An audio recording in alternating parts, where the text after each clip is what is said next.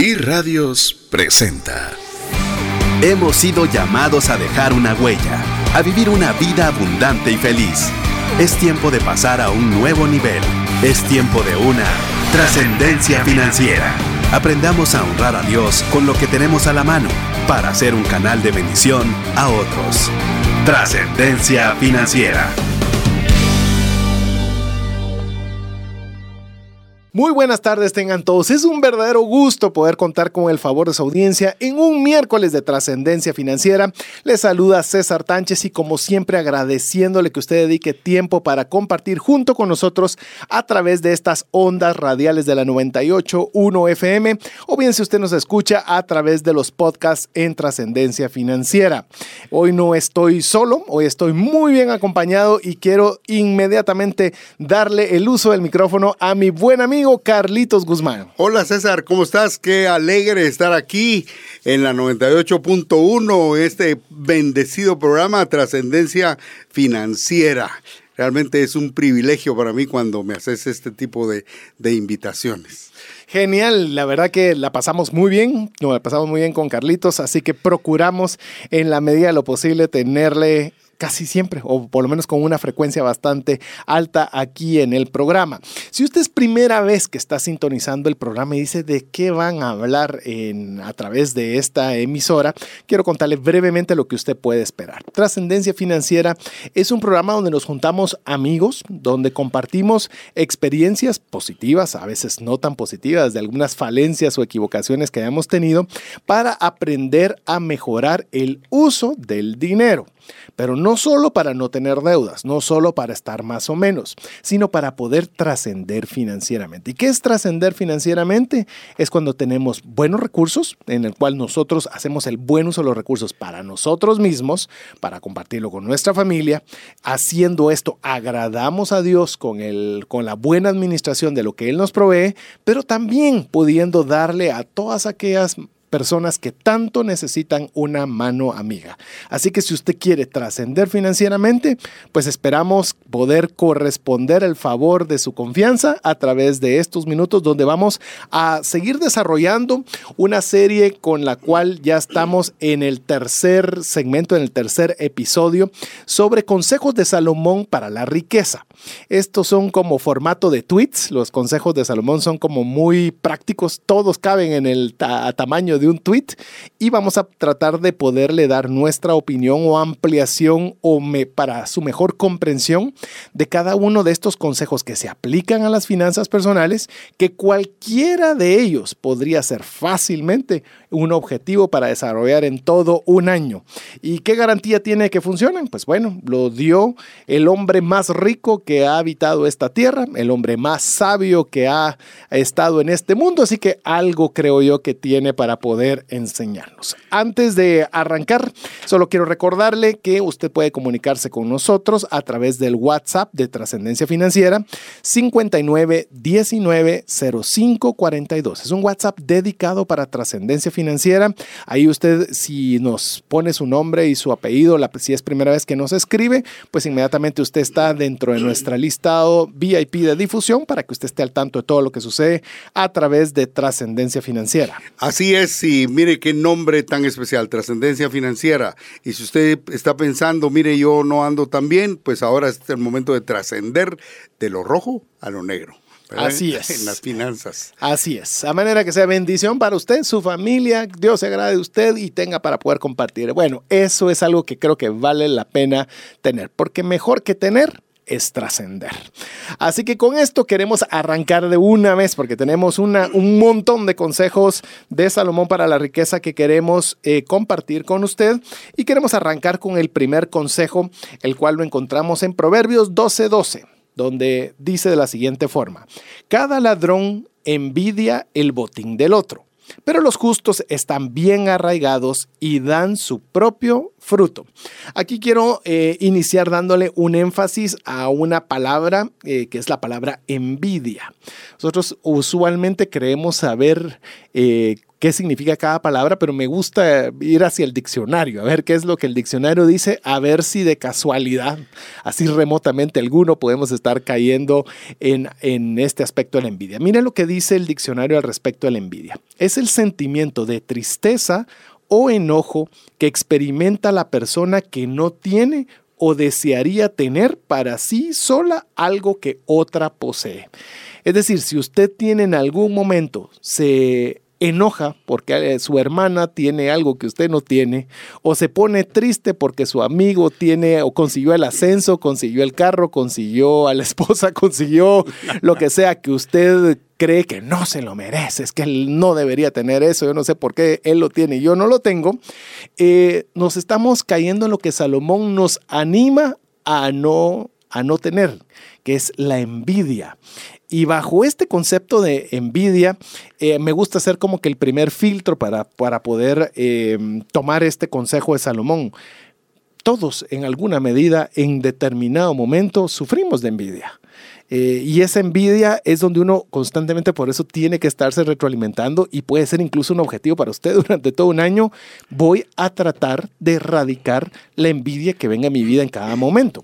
Así es, y en el Proverbios 12, versículo 13 dice, las palabras sabias producen muchos beneficios y el arduo trabajo trae recompensas. Como bien hablábamos aquí en cabina, el, el consejo aquí está enfocado en arduo. Arduo quiere decir que es muy difícil o exige mucho esfuerzo.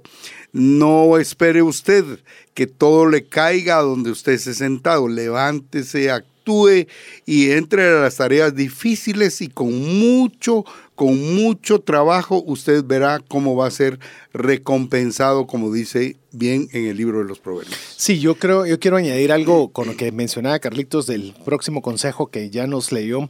Eh, dice, las palabras sabias producen muchos beneficios, sí, pero el arduo trabajo trae recompensas. No dice solo el trabajo trae recompensas, sino el arduo. Es decir, aquel, como ya lo mencionaba eh, Carlitos en la definición, que es muy difícil o exige mucho esfuerzo. Y la verdad que como seres humanos no nos gusta la palabra ardua, no nos gusta que nos cueste nada, nada.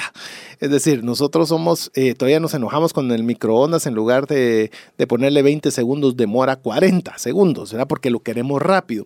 Véalo usted en una página de internet. Se ha demostrado que si su velocidad de internet no logra refrescar una página en 3 segundos, 3 segundos. Usted se desespera, se enoja y cambia a otra página.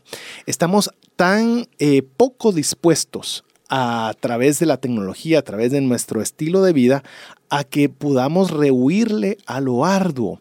Y Salomón nos dice, mire, enhorabuena haya tecnología, pero es importante no solo trabajar lo que se nos pide, sino trabajar arduamente y no lo dice como algo malo, porque a veces asociamos la palabra arduo como algo, como un castigo, pero realmente nos dice, van a haber dificultades y parte de tener recompensas es que ustedes estén dispuestos a trabajar para poder sobrepasar todas esas dificultades. Y la tecnología es muy, pero muy buena, hay que utilizarla, pero no hay que olvidarse de que hay que trabajar tenazmente, arduamente. Pensemos más en trabajar que en descansar que creo que con esto también el, en el mismo eh, capítulo de Proverbios 12, solo que en el verso 24, hay algo muy aunado también al tema del trabajo, que, que menciona de esta forma Salomón.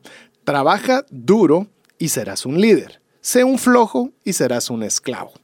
Eh, obviamente hay el énfasis nuevamente hacia la importancia del trabajo y cómo esto conlleva al liderazgo. Eh, y también viene una llamada de atención. Es que Salomón daba sus consejos de doble vía, ¿verdad? Haz esto y te hará bien. No lo hagas y esto es lo que puedes esperar. No te daba chance de que te dejara un poquito a la imaginación. Te, decía los dos escenarios posibles de una acción. Y algo que tal vez podemos leer de una forma muy somera es eh, la palabra esclavo, ¿verdad? Una palabra esclavitud. Y esclavo significa toda aquella persona que carece de libertad y derechos propios por estar sometido. Te pregunto, Carlitos, ¿la deuda será una forma de esclavitud? Sí, es una, es una esclavitud. La misma, la misma palabra lo enseña ahí en el libro de los Proverbios, ¿verdad? Que uno se convierte en esclavo cuando debe, porque es una esclavitud. Y e imagínate en un momento dado que no tengas para pagar, te afligís también. No solo sos esclavo, sino esclavo afligido. Esclavo afligido. Pues hay, hay diferentes tipos de esclavos, vos?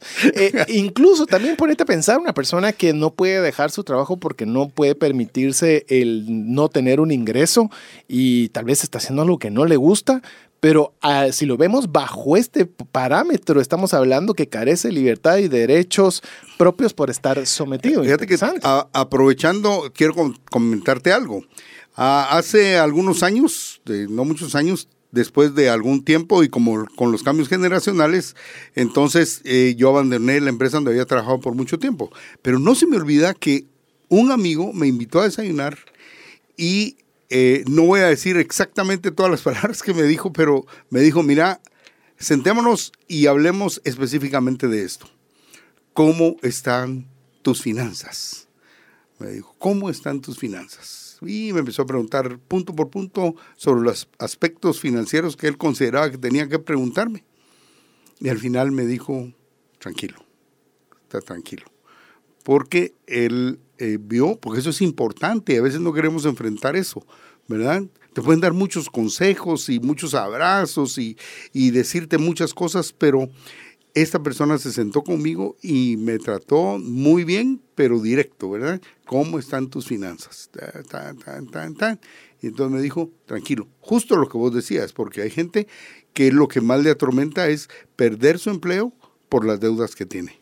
Incluso si no tenga deudas, eh, que, puedes, que puede ser una persona que tiene deudas, pero tampoco tiene ahorro. Correcto. Eh, con un mes que ya no hayan los ingresos que estaba acostumbrado, puede ponerse en una situación financiera eh, compleja. Y ahí es donde vemos también que el tema de la esclavitud, que eso podría ser un programa completo, la esclavitud financiera, nosotros podemos hacer algo al respecto y es donde nos dice Salomón que tengamos cuidado, que trabajemos duro y, no, quiero, no quiero salirme de este consejo porque nos dice, trabaja duro y serás un líder. Es decir, muchas veces pensamos que el líder es el puesto, muchas veces pensamos que el líder es el que mejor habla, pero Salomón nos está diciendo algo. Trabaja duro e inmediatamente, colateralmente, vas a ser un líder. Sí, y ahí también hay algo que le ha caído tal vez eh, muchas personas puede ser que uno también en algún momento dado haya, haya caído en eso. La gente piensa, nadie se da cuenta de lo que estoy haciendo. Y es un error, porque eh, me estaba recordando que creo que es en Eclesiastés 5.8, porque también lo escribió Salomón, dice que arriba de uno hay otro y arriba de otro hay otro, pero arriba de todos hay alguien que todo lo ve y uno no sabe en qué momento puede venir la recompensa para ese ah, arduo trabajo, ¿verdad? Y se convierte en un líder. De hecho, yo quiero mencionarte algo adicional, pero es increíble. El consejo de Salomón es un tuit y Carlitos y yo lo volvemos un manuscrito, ¿verdad? Pero, pero, está- pero es tan importante el consejo que me lo estoy apropiando y ojalá le sirva a usted parte de todo. Mire, yo le voy a decir un tip que se lo hemos dado durante, toda esta serie. Usted puede escuchar un montón de consejos de Salomón, pero si hay uno que le hizo clic, mire, ahí quédese, madúrelo, estúdielo y haga lo propio para su vida. Están huerfanitos todos estos consejos queriendo que alguien los adopte. Así es, y vamos a Proverbios 12, 27, que nos dice, los perezosos ni siquiera cocinan la presa que han atrapado, pero los diligentes aprovechan todo lo que encuentran. Fíjese que aquí la palabra es aprovechar, la que se ha subrayado, es utilizar una cosa de forma que se obtenga el máximo provecho posible de ella. Hay que aprovechar, ¿verdad? Eh, y examinemos bien, porque a veces nosotros eh, tildamos mal a las personas porque le podemos poner una etiqueta de aprovechado y examinemos realmente a qué nos estamos refiriendo cuando hablamos de aprovechado, porque la palabra nos está ah, motivando a aprovechar todo lo que encuentran, ¿verdad? Todo lo que, lo que uno, uno, uno va, va encontrando, ¿verdad? Eh, hay que utilizar lo que uno encuentra y aprovecharlo para que vayan mejorando las finanzas. Hablemos eh, de lo que vemos hoy en día con la tecnología. Podemos tener cualquier cantidad de aplicaciones en nuestro teléfono y sabemos quizás alguna de las funciones principales que tienen estas aplicaciones para nuestro beneficio. Pero normalmente no hemos explorado ni siquiera el 5% de toda la capacidad que tiene esa herramienta para podernos ayudar. Recientemente en la oficina pusieron, eh, pues, nos metimos a un sistema de banca en línea en la cual pues uno tiene algunas facilidades que puede utilizar para el giro del negocio. Lo curioso es que esta institución bancaria no te facilita el acceso si previamente no te capacita para poderla utilizar. Y mire, cuando nos estaban dando esta capacitación, uno se daba cuenta el poder que tenía esa herramienta, todas las cosas que le facilitan uno hacer, que sin esa capacitación posiblemente nosotros no hubiésemos o no sabríamos cómo aprovechar al máximo esas oportunidades. Entonces yo quiero decirle, amigo, ¿qué es lo que usted tiene a su disposición para poder aprovechar. Yo me he dado cuenta incluso en el área de las aplicaciones y le doy un consejo si usted quiere incluso hacer plata con esto. Eh, muchas aplicaciones son unas herramientas que podrían costarle miles de dólares a montones de personas o empresas, pero que no saben cómo utilizarlas. ¿Y usted por qué no se vuelve un experto en una de ellas y vende sus servicios o cobra por enseñarle a las personas cómo aprovechar las herramientas al máximo. Hoy en día no podemos quejarnos de falta de herramientas. O lo que tenemos que hacer es, como dice Salomón, ser diligentes para aprovechar todo lo que nos encontremos. Y eso, amigo, eso lo va a volver usted no solo una persona hábil en determinada área, sino que usted va a poder ayudar a muchas personas a través de los conocimientos que usted adquiere con diligencia. Así es, mire, tiene que aprovechar. Aquí nos acaban de dar un excelente ejemplo de cómo podemos nosotros aprovechar lo que tenemos a nuestro alcance. Y quiero hacer un paréntesis aquí para hablarle a algunas personas. Ayer estaba platicando con un joven tiene 30 años, es un joven, y estábamos hablando de algunos temas de precisamente de la tecnología. Y le dije, le hice una pregunta, mira, un ingeniero de sistemas que se ha graduado en los años 80, ¿cómo lo mirarías ahora? Me dice, eh, fuera de lugar. Ah, entonces hay que enfocarse, le digo, porque un ingeniero de sistemas que se graduó en los 80, pero se sigue actualizando, ya no tiene que, ya tiene la base, pero se sigue actualizando, está aprovechando ¿verdad? Todos los recursos que hay actualmente basándose en la plataforma que él ya tenía de conocimiento. O sea, tenemos que ver dónde vamos a aprovechar también el tiempo, porque no nos podemos quedar dormidos en nuestros laureles. Sí, el aprovechamiento del tiempo, el aprovechamiento de conocimientos. Eh, Carlitos mencionaba ingeniero, pero dígame usted qué pasa si usted le tiene que hacer una operación importante y, tiene el diploma del médico de 1980 y no se ha actualizado porque dice que eso no es importante y que no hay nada nuevo en este mundo. Eh, posiblemente usted no será en las manos en las cuales le gustaría estar. Entonces yo creo que es algo que es bien importante el tema de aprovechar. Creo que Salomón nos hace un énfasis bastante claro. A ver, veamos otro consejo de Salomón para la riqueza en Proverbios 13:4.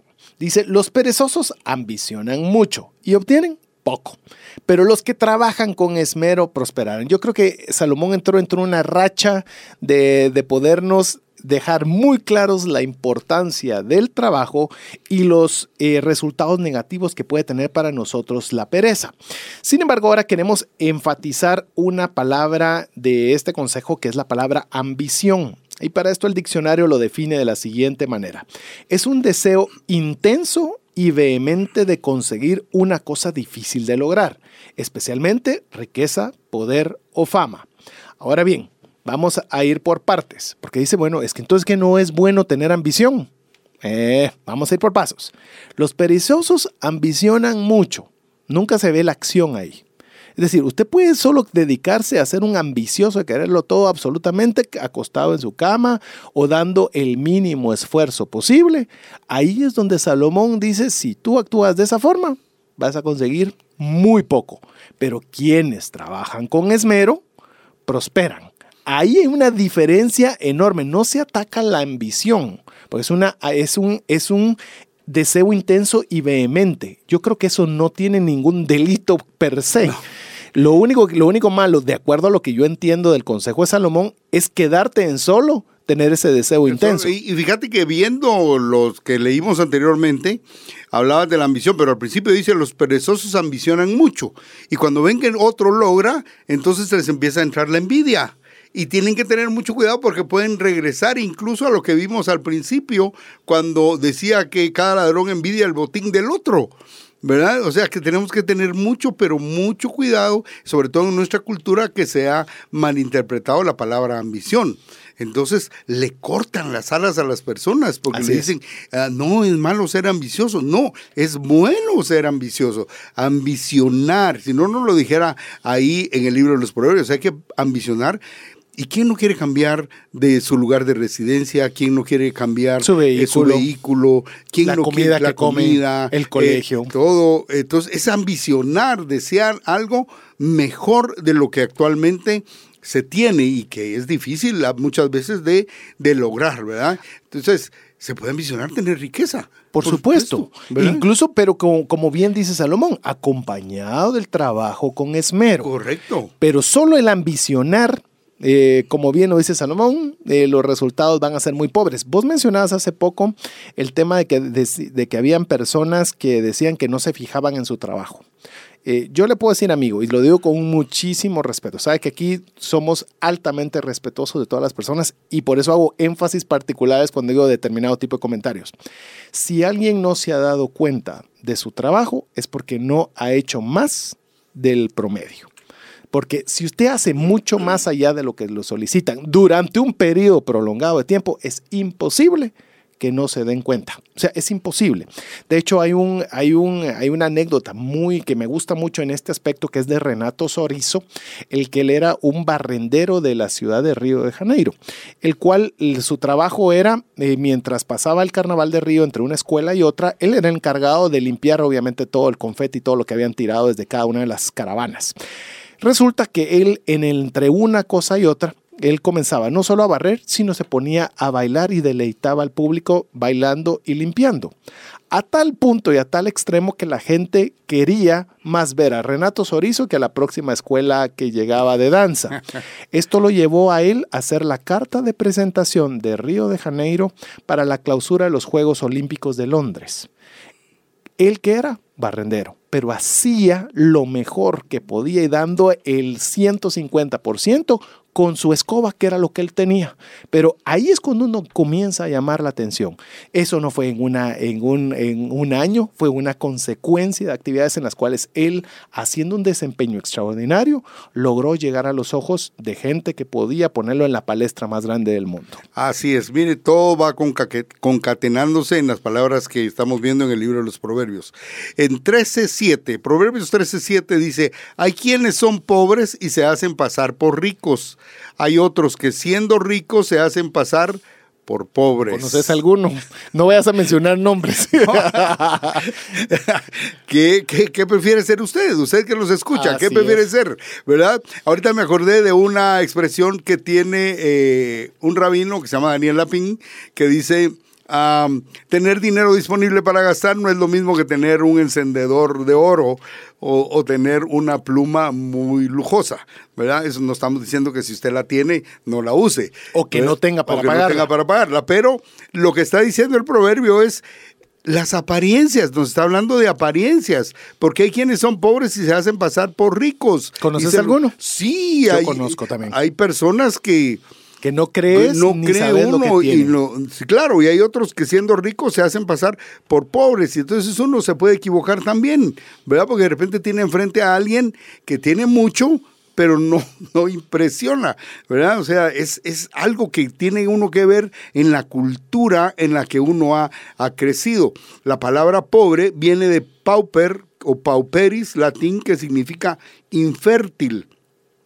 A su origen etimológico, pauper venía de un pauper os, eh, que efectivamente equivalía a que produce poco, que no es fértil. Por eso es que la palabra después de pobre para abajo es paupérrimo. ¿Verdad? Es paupérrimo. Eso se lo enseñan a uno en la escuela, ¿te recuerdas? Es paupérrimo. Así como bueno es mejor, eh, ¿verdad? Eh, malo es peor, pobre es paupérrimo. Así que, ¿usted cómo es? Pregúntese.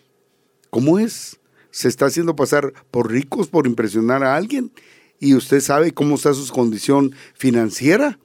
¿O usted, eh, siendo rico, se está haciendo pasar por pobre? ¿Con qué intención? Yo creo que me gustaría tal vez añadirle algo que, que he visto en, alrededor de este Consejo de Salomón. Eh, por ejemplo, yo tengo la oportunidad de tener un grupo de amigos que aprecio muchísimo y cada uno tiene posibilidades económicas diferentes. Eh, uno de ellos, eh, bueno, en ese grupo, por ejemplo, hemos tenido incluso la oportunidad de viajar en su momento juntos y cuando hemos viajado juntos, nos hemos dado cuenta que, por ejemplo, para escoger un hotel, cada uno podría pagar determinado tipo de, habitación o pagar determinado tipo de viaje y demás. Y uno podría haberse tentado, y me voy a poner yo en la parte más baja de, de capacidades económicas eh, decir, ah, pero si ellos pueden, yo también puedo y yo me pongo a la par y quién son ellos y no van a pensar que yo... Y comienza uno a veces a actuar con esa forma, ¿verdad? De pobre queriendo aparentarse rico. Y uno, cuando hay amistades de verdad, amistades que lo quieren y lo aprecian, uno dice hasta dónde su, su bolsa puede llegar.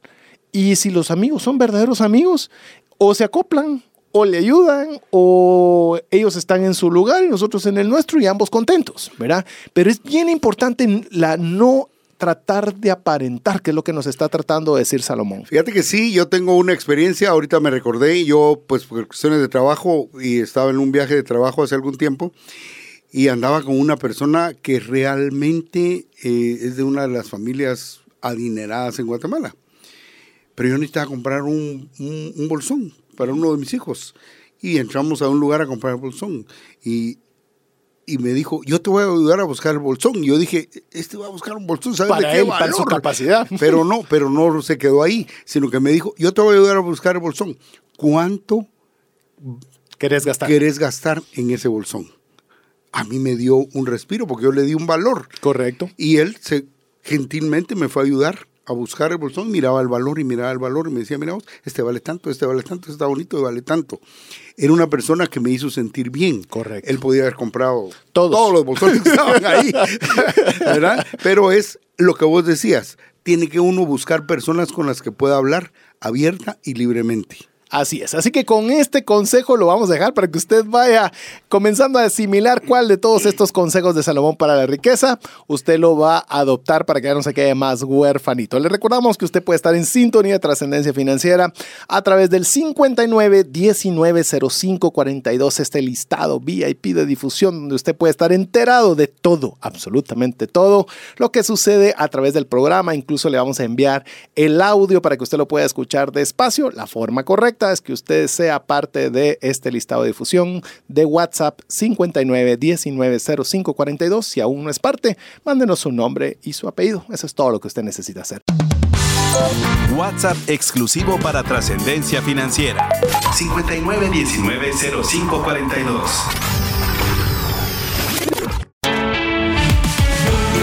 Búscanos en Facebook y Twitter como arroba trasciende más. ¡Wow! No sé cómo se ha sentido usted con este bombardeo de consejos de Salomón para la riqueza. Yo le digo, dan ganas de que uno pudiera ser... Eh, una mente multipartita, ¿verdad? Para que cada, cada neurona del cerebro aplique al, cada una simultánea. Sí, nosotros también estamos aprendiendo porque constantemente tenemos que estar recordando esto. Necesitamos nosotros, por nosotros mismos o que alguien nos ayude a estar recordando todo eso, porque acuérdate que muchos de estos consejos son contra cultura. Muchos de estos consejos son contra cultura en la cual nosotros hemos crecido. Y hay muchas, muchas personas que usted puede admirar en el mundo de los negocios y diga, ¡hala, qué increíble cómo le ha de bien financieramente! Que cuando usted comienza a leer sus biografías se da cuenta que muchos de los consejos que Salomón anima a llevar, pues aunque ellos ni siquiera lo sepan, eh, eso los está llevando a tener riqueza, porque recuerde que esto no es exclusivo para nadie. El que aplica el consejo le funciona. Lo dice el hombre más rico y más sabio que ha habitado esta tierra. Vamos a continuar con estos consejos de Salomón para la riqueza, no sin antes recordarle que usted puede ser parte del listado de difusión de trascendencia financiera.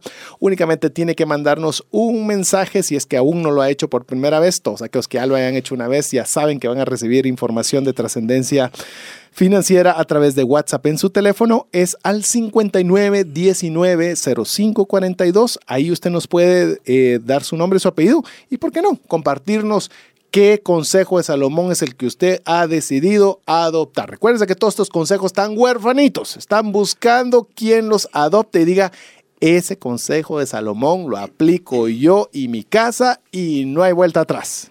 Me quedo con él. A ver, vamos con el siguiente consejo de Salomón. Dice así, la- en Proverbios 13:11, la riqueza lograda de la noche a la mañana pronto desaparece, pero la que es fruto del arduo trabajo aumenta con el tiempo. Miren, dos, dos grandes consejos aquí, ¿verdad?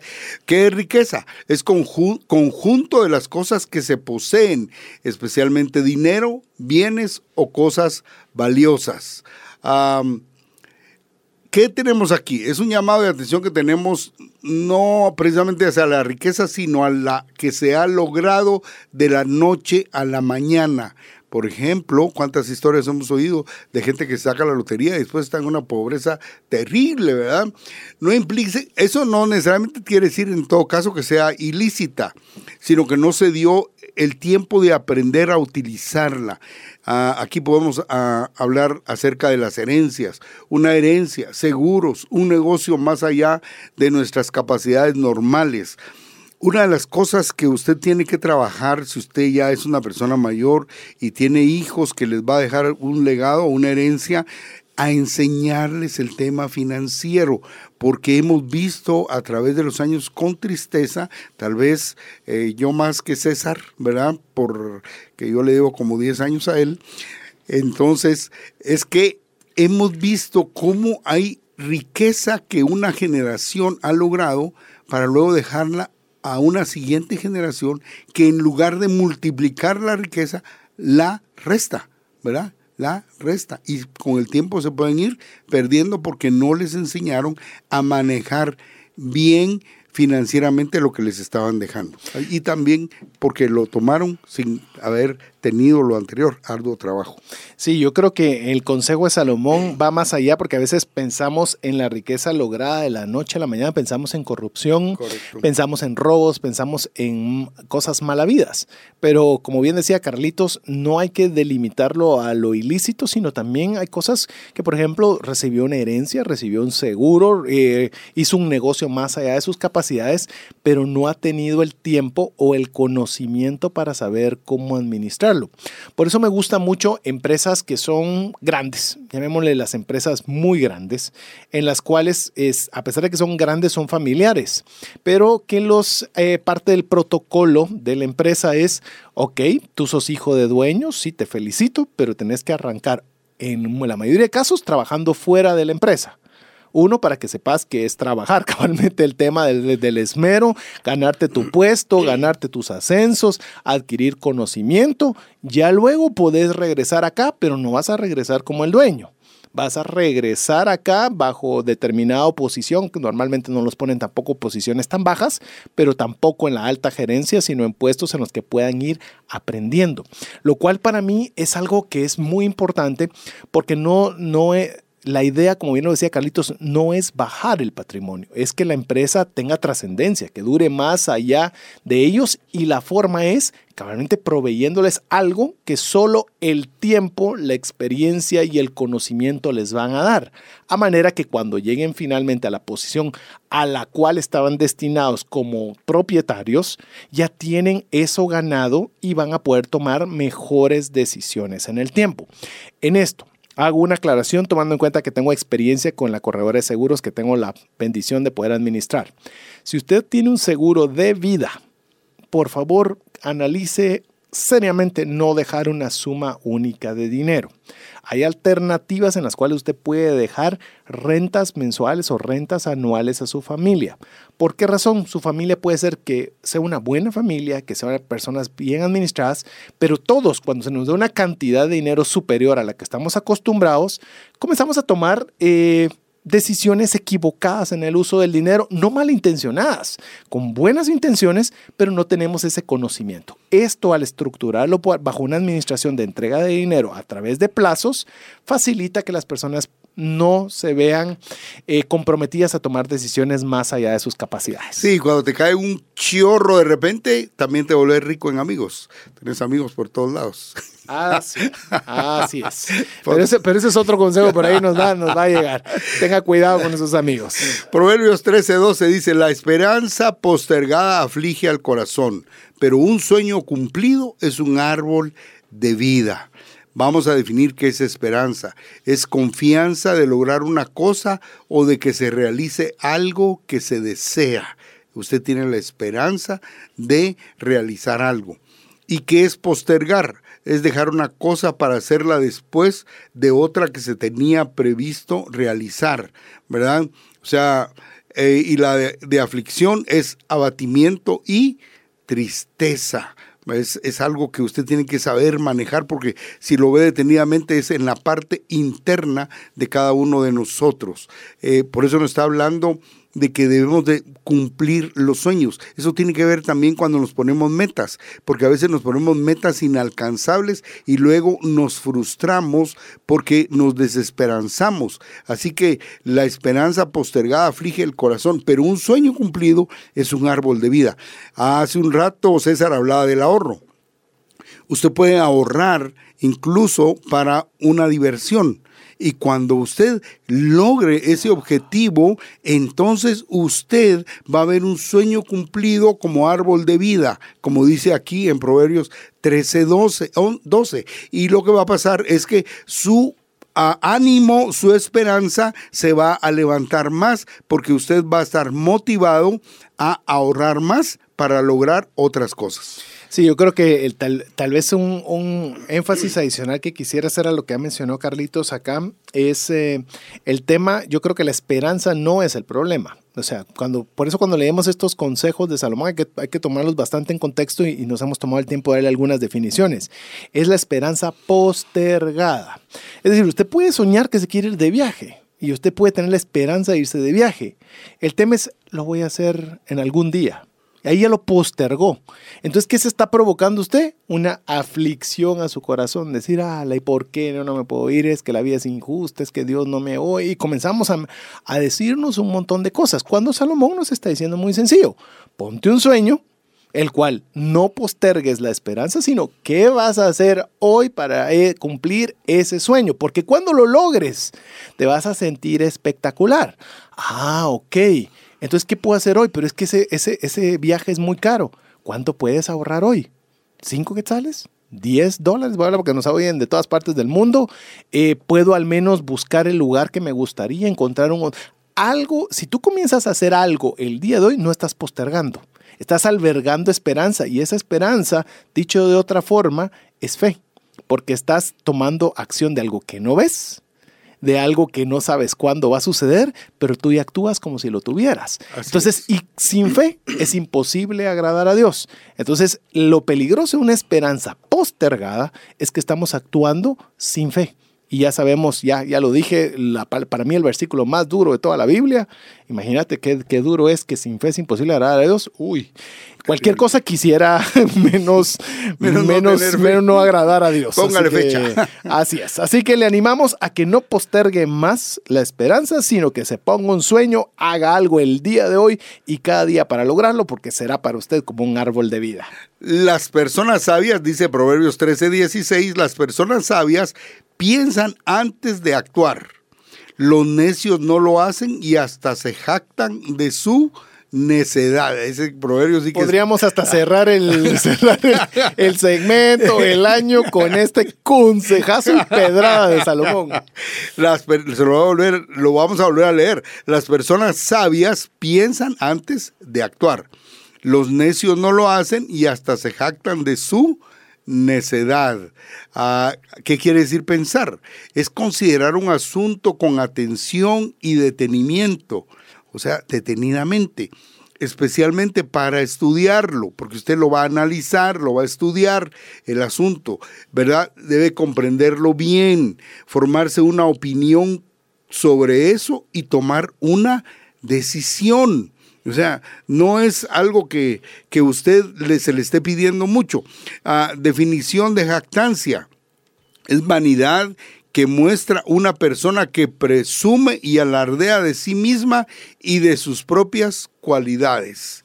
Mire, eso hay que tener mucho cuidado, porque uno ah, sin proponérselo podría caer en esa situación, porque no se detuvo antes de actuar. Así le enseñaban a uno, hay que detenerse antes de actuar, porque hay que pensar. Es un proverbio que dice, piense, piense antes de hacer lo que va a hacer le quiero compartir algo aquí. Hace algún tiempo, yo me recuerdo, fue la única vez que lo hice, eh, iba a comprar un vehículo y estaba entre tres marcas, no, entre tres o cuatro marcas.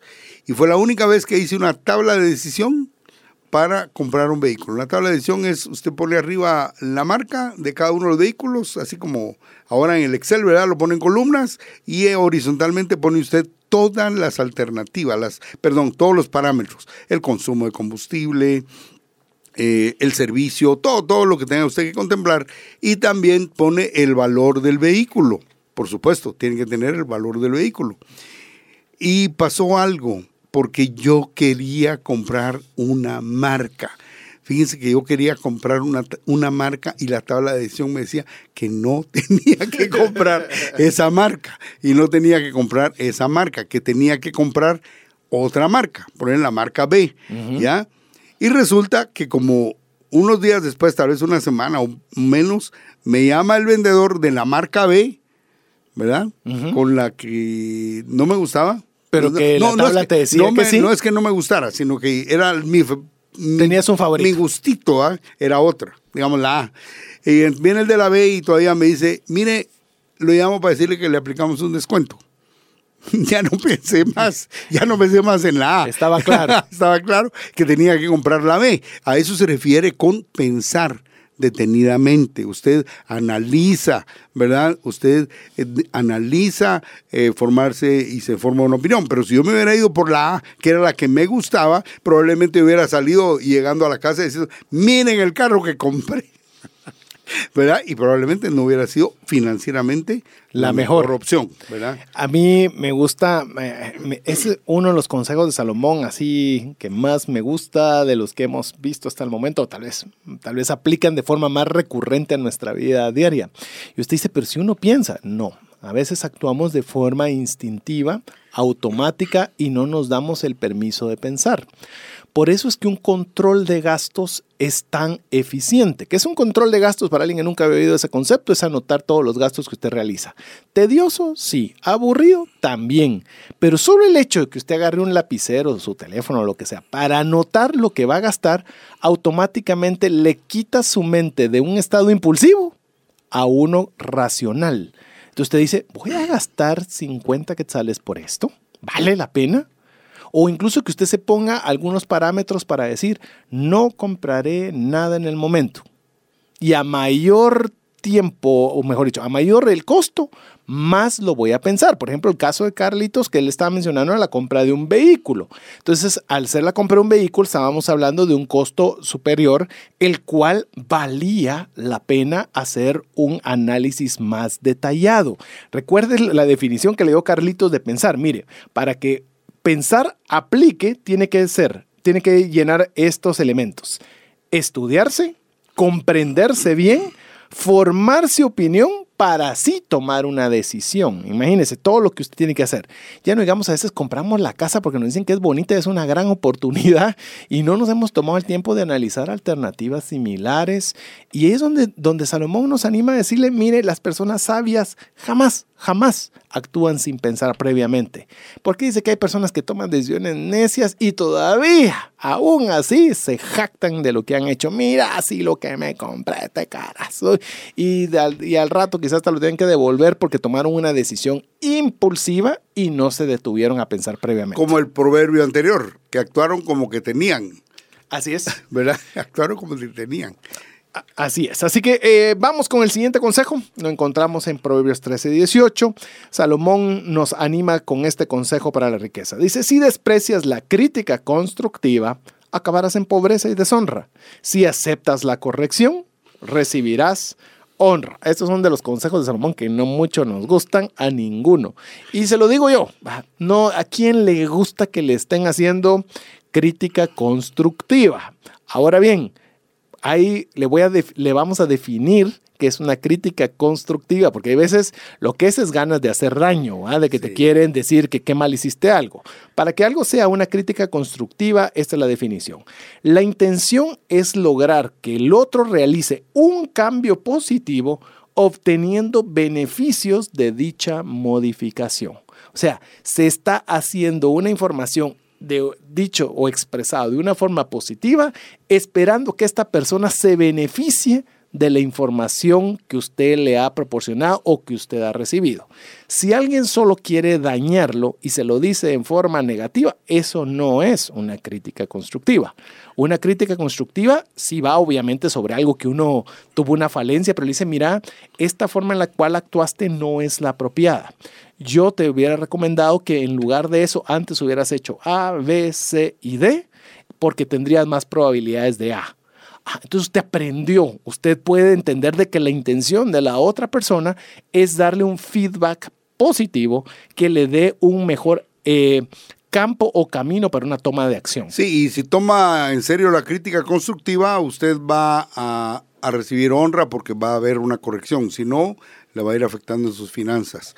El otro proverbio que tenemos en 1320 de Proverbios dice, camina con sabios y te harás sabio júntate con necios y te meterás en dificultades. Mira con quién andas y te diré quién eres. Así le decían a uno. Cuánta razón, ¿verdad? Es una, es una, forma coloquial del consejo de Salomón. Somos el promedio de las cinco personas que más frecuentamos. Entonces usted tiene que revisar con quiénes está usted reuniendo, qué es lo que está platicando hacia dónde están eh, yéndose con sus amigos, en qué le están influyendo, porque una cosa que a mí me gusta decir es, tal vez no nos damos cuenta, pero las personas tienen influencia sobre nosotros. De una forma u otra, aunque no lo percibamos, nos están influenciando. Entonces nosotros tenemos que buscar con qué personas vamos a reunirnos, ¿verdad?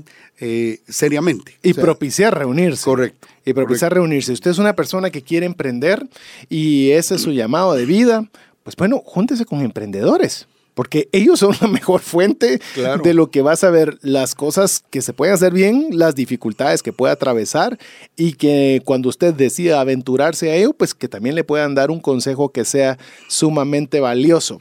Eso no significa que usted sea despectivo con las personas con las que han dado, pero sí también hay personas que usted no debería juntarse con ellas y no y sencillamente de apartarse. Es que no desearles el mal, pero apartarse. Es que nos han enseñado mal, porque entonces eh, le están diciendo a usted, mire, usted es selectivo. Bueno, y uno tiene que decir, sí, estoy seleccionando a las personas con las cuales me quiero relacionar, ¿verdad? Porque no todos me traen beneficio. Usted tiene que pedirle a Dios inteligencia, sabiduría para saber con quiénes usted va a caminar y va a ver usted el resultado. Y así usted también sube de nivel, porque si no le va a bajar el promedio a los otros y lo van a querer cambiar. Ahí sí que eh, se, pone usted autopresión de, de, no bajarles mucho el promedio a los amigos.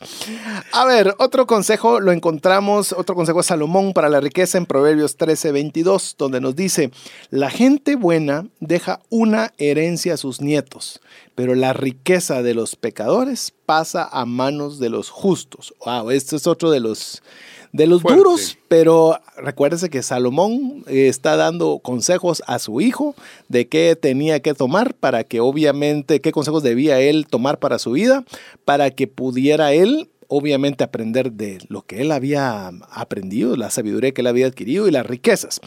A ver, eh, veamos primero el definir lo que es una herencia, la, la, definición de diccionario. Dice es el conjunto de bienes, derechos que una persona, que cuando una persona muere, transmite a sus herederos o legatarios. A ver, la gente buena deja herencia a sus nietos. Esto es algo bien difícil de poderlo comentar, incluso eh, más aún para nuestra cultura latinoamericana, donde es al revés en la mayoría de los casos. Los hijos son los que deben mantener a los padres. Imagínese lo contrario que está haciendo al consejo de Salomón. Dice la gente buena, no debería vivir de sus hijos sino debería dejarle herencia ni siquiera a sus hijos, a sus hijos y a sus nietos, porque se da por implícito que al pasar a los nietos es que obviamente ya sentó una base para los hijos. Entonces, le digo, es algo que nosotros tenemos que cambiar hasta culturalmente, porque le digo, a más bajo los estratos, eh, obviamente, cuantos más hijos, pues obviamente se diversifica la carga económica que va a tener que ser para los padres. Y aquí Salomón nos pone el estándar hasta arriba diciendo, no, tú eres, vas a ser una persona que va a trascender financieramente. Vas a tener para ti, para tus hijos y para tus nietos. Y le digo, si usted se siente, porque no quisiera terminar eh, mi, mi, comentario sobre este consejo, si usted se siente que quisiera hacerlo, pero su situación económica ha sido compleja y cómo le voy a dejar si, si ni siquiera casa tengo, estoy alquilando, Hoy en día los instrumentos financieros equivalente a un seguro de vida es una forma inmediata de poner en práctica el Consejo de Salomón. Usted llena una póliza de seguro de vida, no le digo por mil millones, por la cantidad que, que su presupuesto lo permite. En una firma de documentos usted está dejando herencia a sus hijos y a sus nietos. Eso lo considera Salomón o lo estratifica a raíz de este concepto como una persona buena. Sí, es importante porque alguien puede estar escuchando y pensar, mire, yo no tengo nada para, para dejarle a, mis hijos, ¿cómo le voy a dejar a mis nietos? Como bien decías. Pero sí se puede empezar a aplicarse o ser diligente en buscar qué podría dejar que va a beneficiar a la siguiente generación. Pero hay algo más que quiero agregar, es usted puede comenzar desde hoy a dejarles a sus hijos un legado. Tal vez no va a dejárselo grande económicamente, pero se los puede dejar en el, en el buen manejo de las finanzas, porque probablemente usted venga de un trasfondo donde no le enseñaron a manejar las finanzas como a muchos de nosotros nos pudo haber ocurrido, pero usted sí puede dejar ese legado de buen manejo de las finanzas para que lo disfruten sus hijos y sus nietos. A ver, todavía nos da chance eh, de poder ver en este segmento un consejo más de Salomón que lo encontramos en Proverbios 14.1. Nos dice, la mujer sabia edifica su hogar, pero la necia con sus propias manos lo destruye. Es decir, una mujer sabia construye y una mujer necia lo destruye solita. Es decir, no necesita ni ayuda. Entonces, lo que nos está eh, tratando de, ejemplificarnos en este, en este Consejo Salomón y es algo muy interesante, habla sobre edificar. Edificar, estamos hablando, eh, son estructuras, de estructuras que trascienden el tiempo. Si usted se puede dar cuenta, si usted va a cualquier lugar turístico, ¿qué es lo normal que usted ve? Una estructura. Eh, va, piensa en París, piensa en la Torre Eiffel, va hacia Australia y piensa en la Casa de Ópera. Eh, siempre son estructuras porque logran trascender el tiempo. Entonces, usted aplíquelo como mujer, pero apliquémoslo nosotros también como hombres. Es decir, si nosotros actuamos con sabiduría, podemos construir nuestro hogar. Pero si nosotros actuamos de una forma necia, lo destruimos. Yo he visto muchos hombres, y voy a, voy a enfatizarlo en este punto, he visto muchos hombres que con buenas intenciones no quieren comentar ni tomar acciones de bajar estilos de vida y demás, porque obviamente ya no entraron los ingresos que se esperaban, pero yo no puedo decirle a mi esposa que ya no puedo ir a determinado tipo de actividades, pagarle de tipo de club, pagar tipo de gasolina, tipo de ropa a mis hijos, porque no puedo hacer eso, pobrecitos. Mire, cuando hacemos algo de una forma recurrente, cuando no es coherente hacerlo, actuamos en necedad. Y resulta que eso se convierte en una burbuja que tarde o temprano revienta y resulta ser peor para toda la familia. Así es.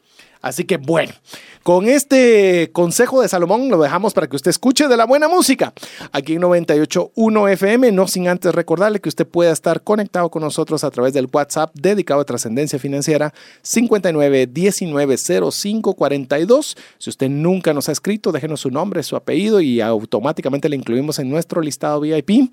Y si usted ya es parte de nuestro listado, ¿qué tal si nos dice cuál de todos estos consejos de Salomón para la riqueza usted ha decidido que no sea huérfano más, sino que usted lo adopta para usted y para su familia.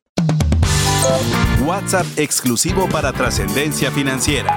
59190542.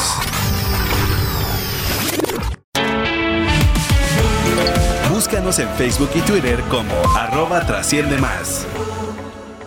Queremos agradecerle el favor de su audiencia en este programa de trascendencia financiera. Esperamos que sea de bendición para su vida, que le esté moviéndole la silla, diciéndole alguno, alguno de todos los consejos que hemos comentado, que usted pueda decir, este es mío y será el que aplicaremos junto con toda mi familia. Le recordamos también de que usted puede escuchar este programa en formato de podcast, es decir, en un audio, el cual enviaremos a toda nuestra lista de difusión de trascendencia financiera. Le animamos a ser parte de ella. 59 19 05 42 es el WhatsApp al cual usted puede escribirnos y por el cual usted también va a recibir el audio de este programa, todos los que transmitimos, más cualquier noticia relevante que le ayude a trascender financieramente.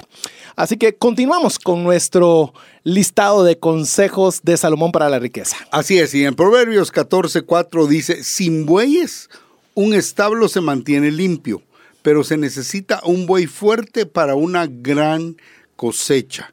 Y en otra parte de la Biblia dice, no pondrás bozal al buey que tría, ¿verdad? Porque ese es el que tiene que estar ahí moliendo. ¿Por qué hace la comparación? Porque los bueyes se utilizaban para la molienda en ese tiempo, ¿te recordás? Sí. Eh, entonces, eh, no es que estuvieras presente, ¿verdad? Pero, No, pero sí leí historia.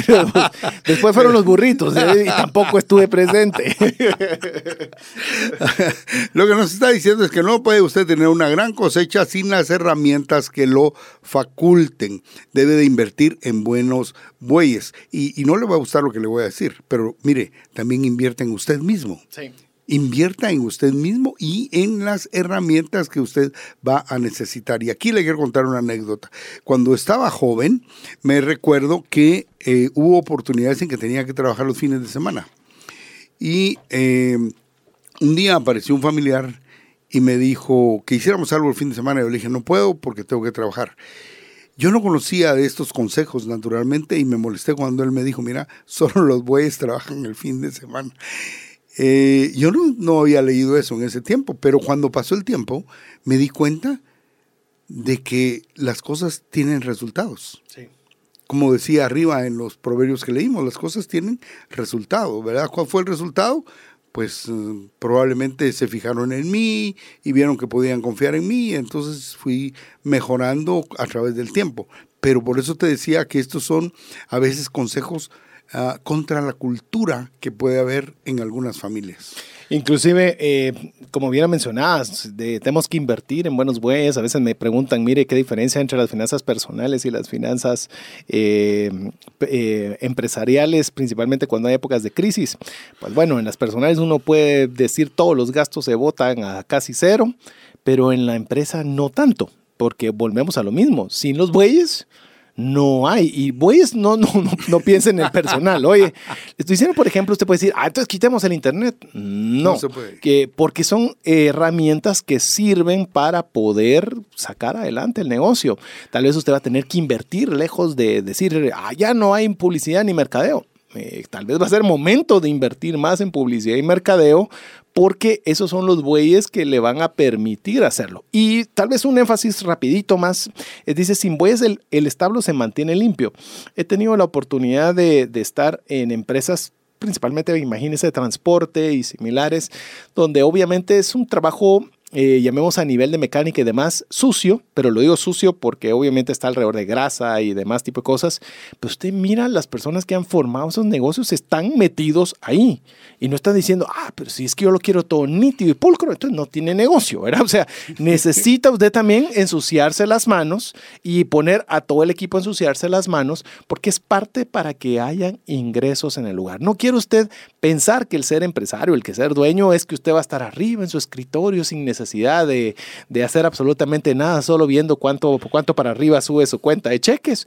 Es necesario que el establo, o en este caso del- de la analogía de los bueyes, va a estar sucito porque hay, va- que hay movimiento, hay trajín y demás, pero eso es lo que permite que haya un negocio. Como dijo Dave Ramsey, cuando comenzó la empresa, yo era el gerente y también el que hacía la limpieza y el que preparaba el café y el que servía el café y el que, y el que movía las sillas. De hecho, lo, eh, platicamos una vez con, con un amigo de, de- de ambos, con Ronnie Madrid, en el cual él mencionaba que él se encontraba en determinado tipo de convenciones a Dave Ramsey, él mismo ahí a- hablándole a todo el mundo, ofreciéndole sus libros, ofreciéndole de todo. Y obviamente puede decir, ala, pero este, este que es vendiendo, qué aventurero, qué abusivo, qué se cree, o, o demasiado incisivo, pero bueno, ahí sí que era parte de lo que él sabía, que era parte del trabajo sucio. Eh, sucio no me refiero ilegal ni malo, sino que había que hacer para levantar su negocio. Así es. Y en Proverbios 14, 7 dice, no te acerques a los necios porque no encontrarás conocimiento en sus labios. Eh, otra vez nos está recomendando con quién nos tenemos que reunir, con quiénes no. Si no obtienes conocimiento de las personas que frecuentas, eh, vale la pena buscar otras personas. Es, Por sus frutos los conoceréis. Sí, nos, sí, nos sí. dijo Jesús, dijo, ¿qué, ¿qué está expresando la persona? Si lo único que puede expresar es de salir a, a lugares nocturnos, de salir a tomar bebidas, de salir a montones de cosas, pero no le ve nada productivo. Salomón nos está dando un consejo bastante directo. Y, y hablando del tema de trascendencia financiera, como estamos hablando de finanzas, cuando usted vaya a preguntar un consejo de finanzas, averigüe a quién le va a pedir el consejo de finanzas, ¿verdad? Porque puede ser que usted esté pidiendo un consejo a alguien que no ha trascendido financieramente y puede ser muy doloroso el seguir ciertos consejos. Ciego guiando a ciegos. También hay otra parte de la Biblia que dice eso. Me doy una anécdota rapidita. Estaba recientemente en una piscina con una con mi hija, una mi hija y estaba una amiguita de ella. Eh, mi hija es chiquita, es muy chiquita y entonces estaba la otra diciéndole, mira, para surfear esto es lo que tienes que hacer. Y entonces subes una pierna aquí, te equilibras acá con una, una de esas eh, eh, tablas flotadoras, ¿verdad? Y entonces viene mi hija y le pregunta, mira, ¿y tú sabes surfear? No, le dice. entonces, eh, eso es lo que tenemos que tener cuidado. Obviamente aquí estamos hablando de dos niñas, pero de adultos a veces seguimos haciendo lo mismo. Vamos con el siguiente consejo. El siguiente consejo nos, consejo nos dice en Proverbios 14:8, los prudentes saben a dónde van, en cambio los necios se engañan a sí mismos. Esto hay que digerirlo bien ustedes, porque dice, los prudentes saben, saben a, a dónde van. Ah, ¿Qué es un prudente? Es una persona que piensa acerca de los riesgos posibles que conllevan ciertos acontecimientos o actividades y adecua o modifica la conducta para no recibir o producir perjuicios innecesarios. En cambio, los necios se engañan a sí mismos. Le voy a poner un ejemplo ah, y usted va a decir que tiene que ver con las finanzas. Tiene que ver con el proverbio que estamos leyendo, con el consejo. Nosotros, ah, hace algún tiempo, eh, la oficina donde trabajaba estaba delante de Amatitlán, es un pueblo aquí en Guatemala, que está como a 30 o más kilómetros, y cuando subíamos y nos veníamos temprano, eh, tendíamos a subir por una carretera que se llama Vuelta al Lago. ¿Por qué cuando era temprano? Porque eh, ahí no encontrás mayor, más que solo una gasolinera al pasar un puente y después ya no encontrás más por cualquier avería. Sin embargo, cuando estaba oscuro, nos poníamos de acuerdo con otro u otros dos por si nos íbamos a ir por ahí. Nunca nos íbamos por ahí solos cuando ya era eh, el final del día, por cualquier eventualidad. Ya sabíamos que aunque fuéramos a tomar más tráfico, nos veníamos por la ruta normal, por así decirlo, Por cualquier eventualidad que pudiéramos tener. Yo creo que si todos pudiéramos ponernos como objetivo ser prudentes, porque qué, qué, qué definición más interesante son aquellos que piensan acerca de los riesgos posibles que conllevan ciertos acontecimientos o actividades y se adecua o modifica la conducta para no recibir o producir eh, perjuicios innecesarios. Es interesante que por eso una persona prudente sabe a dónde va, porque ya hizo su análisis para saber cuál es el camino que a él más le conviene. Vale la pena saber, eh, tal vez quizás incluir que el análisis es diferente a cada quien. Para usted un análisis podría ser que no puede viajar este año porque su presupuesto o sus números le dicen que no, pero puede ser una persona que sus finanzas están muy bien, que para él prudencia podría ser no darle la vuelta al mundo, sino solo visitar Europa.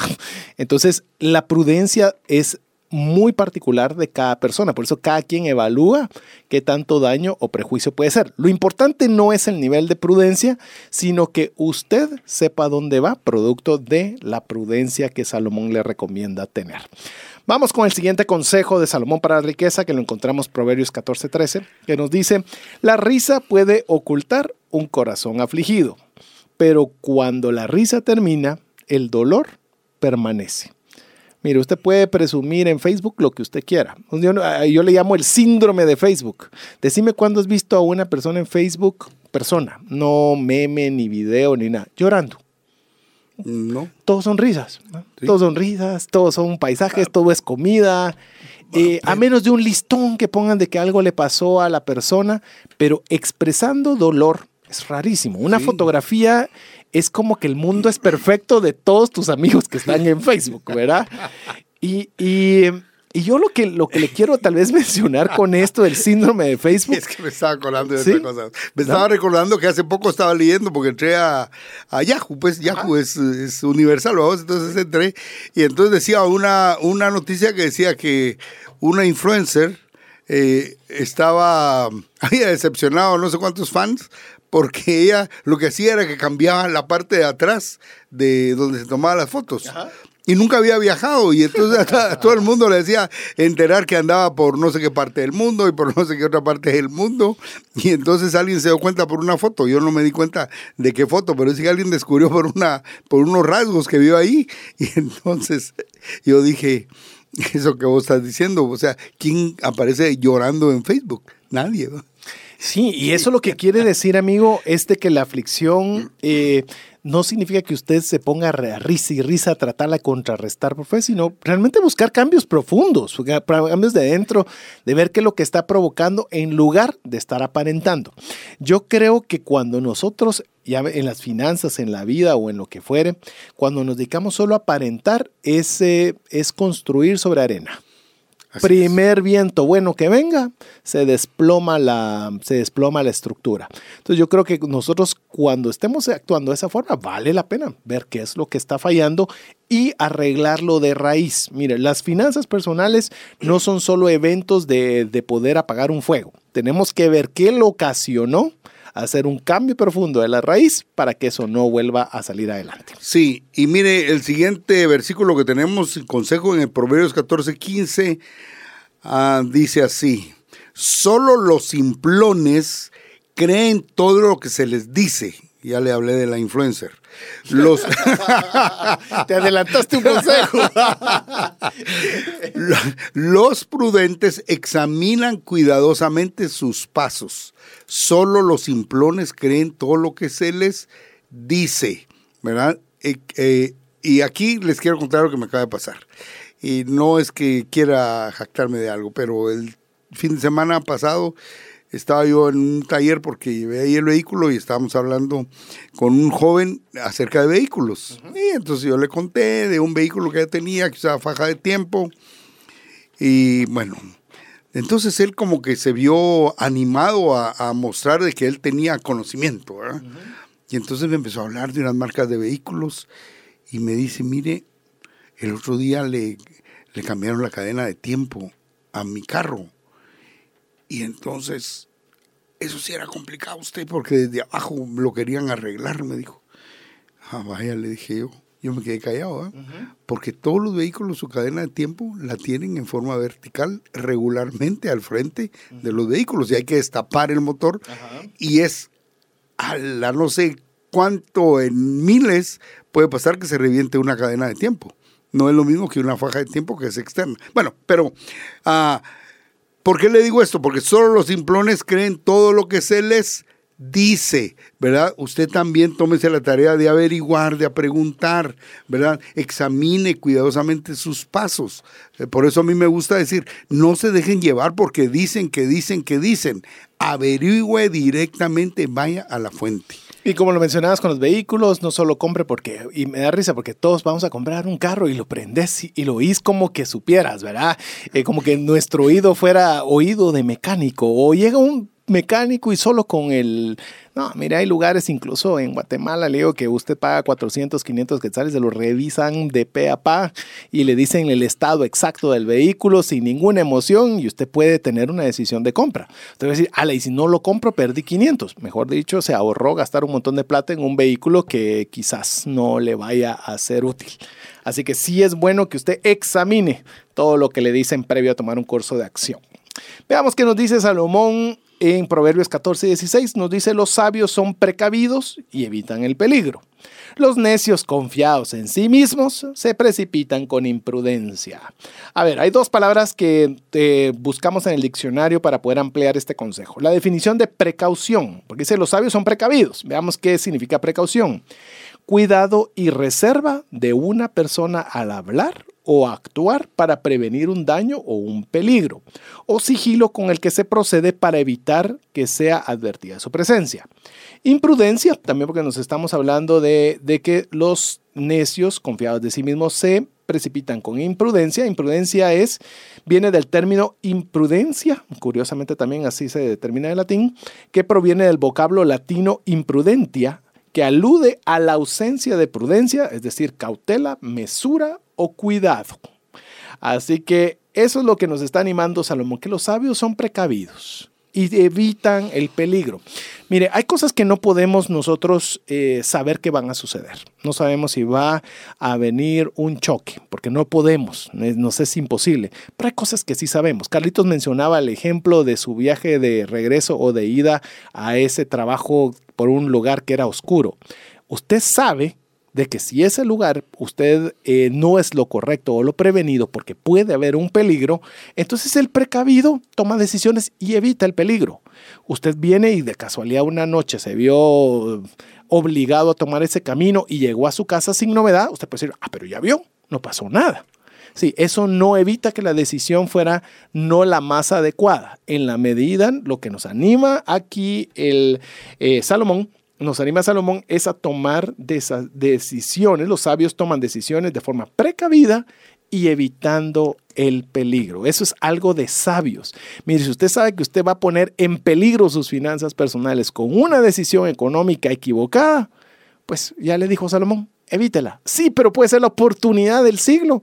¿Le puede ocasionar peligro? Sí, mucho. Bueno, tome el otro camino. Así es. Y en Proverbios 14, 23, continuando, dice, el trabajo trae ganancias, pero el solo hablar lleva a la pobreza. Le voy a hacer un paréntesis. Una persona me dijo hace algún tiempo, porque estábamos hablando de finanzas, me dice, qué bonito el Excel, ¿verdad? Me dijo, sí, en el Excel uno se vuelve millonario, no Porque ahorita que mencionaste eso, está, nos estaban dando la capacitación y, que te mencioné lo de la banca en línea y me da risa porque podías ponerle un monto, pero el monto predeterminado eran 999 millones 999 mil 999. ¡Hala, qué bonito se oyó eso! Dije, oh. Por eso dice que el trabajo trae ganancias, pero el solo hablar lleva a la pobreza. Eh, porque eso me decía la persona, me decía, qué bonito, ¿va? porque ahí haces tus cálculos conscientes, tenés un gran número. Pero me decía, lo, que no te dicen es la cosita que te dice, trabaja, trabaja, trabaja, ¿verdad? Los judíos atribuyen la riqueza a realizar el mayor número de transacciones que le sea posible. ¿Qué quiere decir eso? Trabajar, porque usted tiene que trabajar. Si usted trabaja en ventas, uno no sé cuántos le van a decir que no para que uno le diga sí, pero tiene que trabajar, ¿verdad?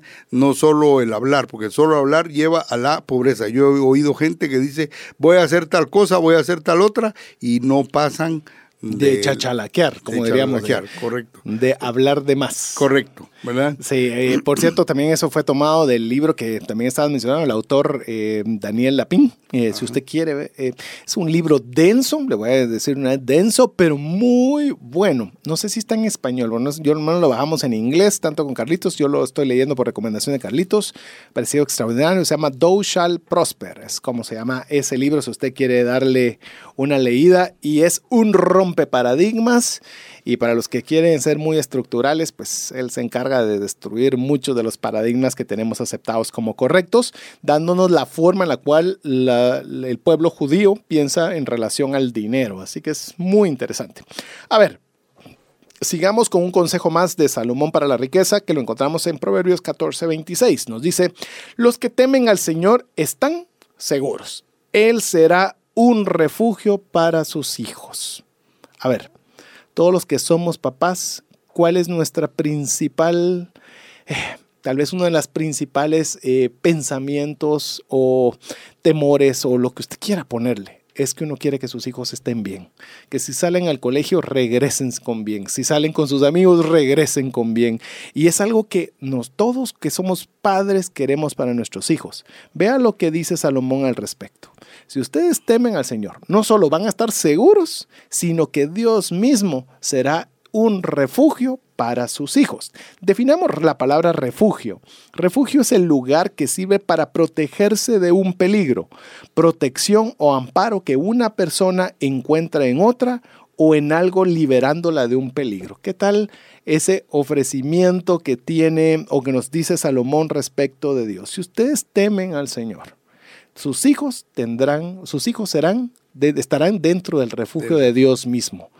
Eso solo valdría la pena tomar este consejo. Así es. Y Dios mismo, cuando ah, dice en Proverbios, comenzando el libro de Proverbios, dice que el principio de la sabiduría es el temor al Señor. Entonces los que temen al Señor están seguros y siguen sus consejos. Los, parte de lo que estamos eh, leyendo esta, esta tarde, ¿verdad? Ah, una población que crece es la gloria del rey.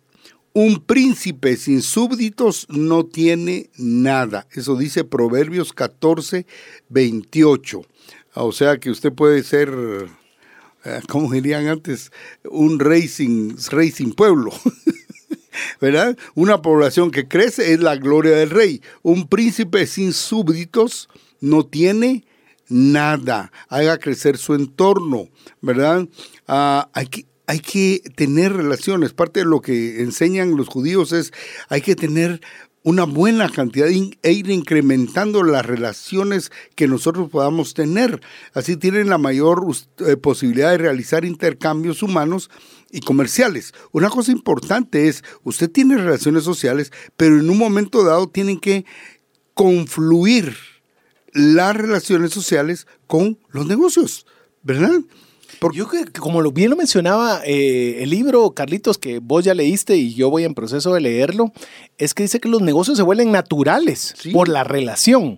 No que busques a la persona por la relación comercial, sino que se vuelve natural. O sea, porque quieres hacer negocios con la gente que, que tenés confianza, con la gente que le tenés aprecio, que sabes que no te va a defraudar, pero eso es producto de algo que muchas veces nosotros y las redes sociales y demás nos están atacando, que es la relación interpersonal. Hoy pensamos que somos amigos de 100 mil gentes a través de Facebook, de los cuales eh, no importa mucho cada uno y que porque le escribiste feliz cumpleaños lo mantenés, lo mantenés ahí, ¿verdad? A diferencia que usted busque tener relaciones interpersonales humanas, junto, o sea, uno a uno, en el que podamos conversar, podamos compartir un almuerzo, porque en esa relación no solo usted se va a sentir muy bien, porque estamos diseñados a relacionarnos entre personas, sino también vamos a tener esa oportunidad de también de venir incluido entre el paquete las relaciones comerciales. Que en un momento dado salga un negocio, ¿verdad? Una relación comercial. Una de las cosas que apuntabas y que también él menciona es, si usted se acerca a una relación primeramente por hacer negocios, la gente se da cuenta porque no es tonta la, la gente. es Usted no es tonto. La gente es inteligente y lo percibe, se da cuenta. Usted primero tiene que buscar las relaciones. Puede ser que al final no salga una relación de negocio, pero usted ya hizo una nueva amistad, que esa amistad de repente hasta lo puede referir a usted. Hay un libro muy bueno que se llama Nunca coma solo, de, solo me recuerdo el apellido, que es Ferrazzi, en el cual él determina la importancia crucial de las relaciones, así que le animamos a que lo haga. A ver, nos da chance todavía para poder ver un consejo más de Salomón para la riqueza, que lo encontramos en Proverbios 14:31, que dice de la siguiente forma, quienes oprimen a los pobres, oiga bien, este está otro, esto es otro duro, insultan a su creador. Usted quiere insultar a Dios Solo leerlo me, dio escalofríos leerlo. Quienes oprimen a los pobres, pero quienes los ayudan, lo honran. ¿Usted qué quiere? ¿Insultar a Dios u honrarlo? Pues bueno, la diferencia va a ser en quien oprime al pobre y quien ayuda al pobre. Definamos oprimir. Oprimir eh, viene del latín oprimere, compuesto el prefijo of, que significa sobre o contra, y premere, que es apretar o presionar. El verbo premere viene de la raíz indoeuropea per, con el sentido de golpe. De ahí las palabras comprimir, exprimir, presionar, llevar preso, impronta, reprimir y suprimir. Es decir, eh, tengamos muchísimo cuidado. Yo creo que es el consejo, tal vez de una forma muy parafraseada, eh, mucho cuidado con hacer algo que dañe al pobre. Dios no lo ve como algo, eh, algo normal o algo sencillo, lo ve como un insulto. No insultemos a Dios oprimiendo a un pobre. Si usted tiene la capacidad, usted viene y le trata de sacar una ventaja o sacarle un provecho adicional, tenga muchísimo cuidado con lo que está haciendo. Y más aún, procuremos honrar a Dios como ayudando al pobre, la importancia de la generosidad. No vamos a poderlo repetir lo suficiente que trascender no solo es tener dinero. Por eso lo hemos mencionado, agradamos a Dios con la administración, tenemos buenos recursos para la familia, pero tenemos también para compartir con aquellos que lo necesitan. Así es, amigos, es importante la generosidad, eso manténgalo presente, manténgalo presente. Y ahorita me acordé de una figura que yo no la sabía, que es eh, precisamente la leí en ese libro, dice que ellos ponen como algo así como en una palangana, voy a decir, una copa y luego para la celebración de una fiesta y luego sobre la copa echan vino y siguen echando aunque eh, la copa ya se haya llenado. No tenga una copa chiquita que se rebalse pronto, ni tenga una copa tan grande que nunca se rebalse, porque el rebalse es lo que está dentro de la copa es para mí y mi familia. Y lo que está afuera, que empieza a rebalsar, es para ayudar a los demás. Me gustó mucho una gráfica que alguna vez vi, eh, que está en esa copa, que usted le perfore un oído a esa copa y esa copa significa la generosidad. Es decir, cuando esa copa va llegando a su límite, imagínense cómo son los eh, artículos de baño, las, las, tinas, que tienen una salida de agua para evitar que se rebalse e inunde el baño, pues que esa salida de agua representa lo que usted pueda bendecir a una persona con necesidad. Si usted lo hace, se gana la honra de Dios. ¡Wow! si usted al contrario los presiona, pues ya sabe que, con quién se está metiendo. Así que bueno, mire, por más que tratamos de verlo tipo tweets, nos quedan todavía buena cantidad de consejos para poder compartir estos consejos de Salomón para la riqueza, que estoy convencido que uno solo de ellos tiene la capacidad de darle vuelta a su familia y a sus finanzas. Así que le animamos a que usted haga propio cualquiera de todos ellos y si quiere también nos lo puede compartir a través del WhatsApp dedicado a trascendencia financiera 59190542, recordándole que le enviaremos eh, prontamente también el audio para que usted lo pueda escuchar. Así que, amigo Carlitos, llegamos al final de este programa. Así es, amigos, Dios los bendiga grandemente. Estamos siempre, siempre todos queriendo trascender financieramente. Mi nombre es Carlos Guzmán. Les mando un abrazo. En nombre de Jeff en los controles, mi buen amigo Hanso en la producción en esta oportunidad y su servidor César Tánchez, esperamos que este programa haya sido de bendición y de ayuda a su vida, esperando contar con el favor de su audiencia en un miércoles más de trascendencia financiera. Que Dios le bendiga. Hemos recibido herramientas prácticas que nos ayudarán a trascender más, no solo para beneficio propio, sino de nuestro prójimo. Esto fue Trascendencia Financiera, porque honramos a Dios cuando usamos bien los recursos que administramos. Hasta nuestro próximo programa. Esta es una producción de iRadios Guatemala Centroamérica.